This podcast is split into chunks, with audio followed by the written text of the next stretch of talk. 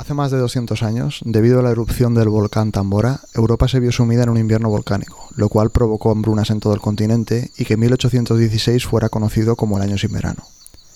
Sin embargo, este suceso no fue el evento más terrorífico del año. En ese verano que nunca fue, Mary Wollstonecraft Godwin, que sería después conocida universalmente como Mary Shelley, pasó unos días en la villa Diodati, cerca de Ginebra. Allí se encontraba en el que sería su futuro marido, el escritor Percy Shelley, la hermana de Mary, William Polidori y Lord Byron.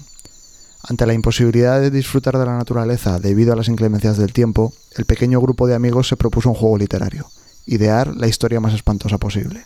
Así fue como Mary concibió la historia de Frankenstein.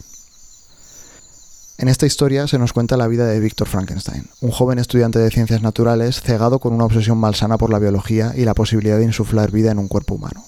Así nace su engendro, amalgama de órganos humanos y con una apariencia monstruosa, cuya primera experiencia es el pavor y rechazo de su propio creador. Desde ese momento, la criatura solo recibe violencia e incomprensión por parte de la raza humana, a la que termina jurando venganza cuando Frankenstein decide negarle su único deseo, una compañera que le comprenda y con la que